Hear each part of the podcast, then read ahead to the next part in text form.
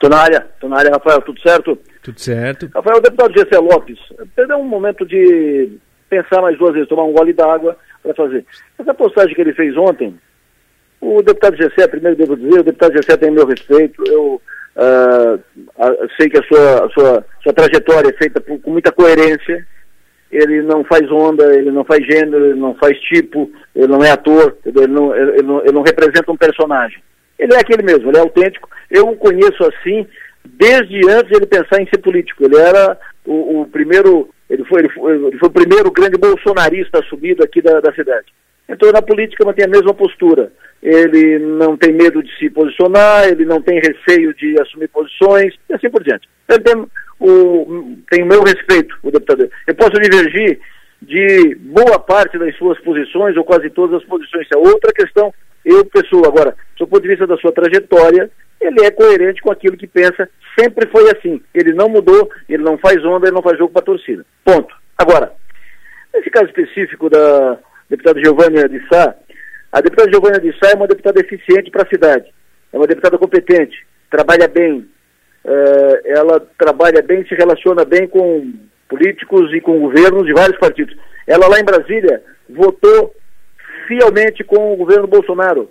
Ela não votou, ela não votou menos que nenhum bolsonarista lá em Brasília nas propostas dos projetos do presidente Bolsonaro no Congresso Nacional. Ela disputou a eleição, o seu partido tá, foi muito fragilizado, o PSDB, ela disputou a reeleição, foi muito bem votada, mas a, a, não conseguiu fazer legenda para se reeleger. Ficou primeira suplente. Na frente dela ficou a Carmen Zanotto. A Carmen Zanotto foi chamada pelo Jorginho, e essa já era uma aposta desde o início. Quando foi eleito o Jorginho, a gente já dizia que a Carmen, antes de ser eleito o Jorginho, já se dizia que a Carmen ia ser deputada federal. Ia, ia ser, aliás, eleito deputada federal e ia ser secretária de saúde do governo Jorginho. E foi. O Jorginho anunciou ontem os primeiros secretários, entre eles, um dos primeiros anunciados, Carmen Zanotto, secretária de saúde, que é eficiente, competente, uma técnica reconhecida. Com a ida da Carmen Zanotto, Criciúma ganha mais um deputado federal e ganha um deputado, uma, uma, deputada federal eficiente, competente, como já disse. Pela primeira, primeira vez na história de Criciúma, a, a cidade vai ter quatro deputados federais.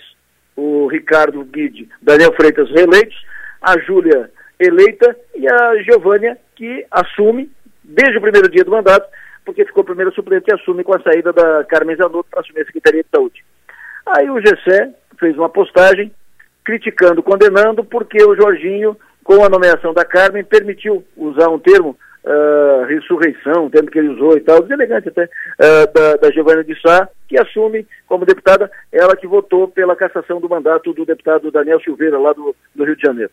Isso não tem nada a ver com a história do, do Daniel Silveira. A posse da Giovanni em Brasília, a continuidade da Giovanni em Brasília interessa a cidade de Criciúma, independente das, das posições do prefeito, do partido prefeito, do, do partido da Câmara, independente das, das, questões internas, ela vai lutar pelas coisas da, da cidade. A cidade fica mais fortalecida politicamente, a região fica mais fortalecida politicamente. Foi uma, foi uma boa notícia a continuidade da Giovanni. Se fosse uma deputada medíocre, ainda, mas não, não se trata de uma deputada uh, de meia. De bandeira meio mastro. Ela é uma, uma deputada eficiente. Então, com todo o respeito que o GC merece, não precisava, desnecessário. O governo está começando, já fica na esquerda do governador do estado. Ou seja, é, é do partido do governador, aliado do, do governador, votou, é, foi, foi bem votado, tinha, tem, tem ou tinha relação boa com o governador. Para que ficar queimando o filme por detalhe? É importante que ele, que ele continuasse, né, o que, o que ele continue com o trânsito junto ao governador, daqui a pouco vai precisar tratar de uma questão importante da cidade. Repito, desnecessário. Bola para frente. Três prefeitos catarinenses foram presos hoje numa mega operação, uma mega operação encaminhada pelo GAECO, que atuou em 28 cidades do estado e 25 empresas, apurando denúncia de corrupção. Entre os presos, o prefeito de Pescaria Brava, o prefeito Davidson Souza. Foi preso também o prefeito de Papanduva e o prefeito de Barra do Sul. O Davidson estava em Brasília, numa agenda oficial não foi localizado em Pescaria Brava, não, está, não estava em Florianópolis, descobriram que ele foi a Brasília, foi preso lá em Brasília, continua preso. O prefeito Davidson de Souza nessa, nessa operação da Polícia Federal que, que investiga ilicitudes, irregularidades, atos de corrupção na gestão pública. Prefeito do Sul de Santa Catarina. É uma, é, é uma opera, a mega operação, ela já tem ampla repercussão pelo tamanho, né? Foram é, dezenas de mandados e 28 cidades ao, ao, ao, mesmo tempo. Foram mais de 220 policiais envolvidos na operação desde o final da, da madrugada. E mais uma vez, um prefeito da região sul de Santa Catarina é preso por suspeita ou por investigação em atos de corrupção. Amanhã vou fazer o programa no bairro da Juventude, meu programa a partir das 7 da manhã no bairro da Juventude, porque amanhã a campanha Superação completa 10 anos. Amanhã vamos fazer um balanço da campanha Superação nesse ano 2022. É sempre muito bom falar dessa campanha Superação, é um orgulho para a Rádio São Maior, para todos nós, o envolvimento dessa campanha Superação, sempre destacando o papel dos supermercados, que são os líderes, né, que são os puxadores de, dessa campanha, os motivadores dessa campanha. A São Maior está no processo cumprindo o papel do batedor de, de bumbo, e o bairro da Juventude é sempre, é sempre uma, uma, uma grande escola, é sempre um grande case, e é, é sempre revigorante estar no bairro da Juventude, para falar da campanha Superação.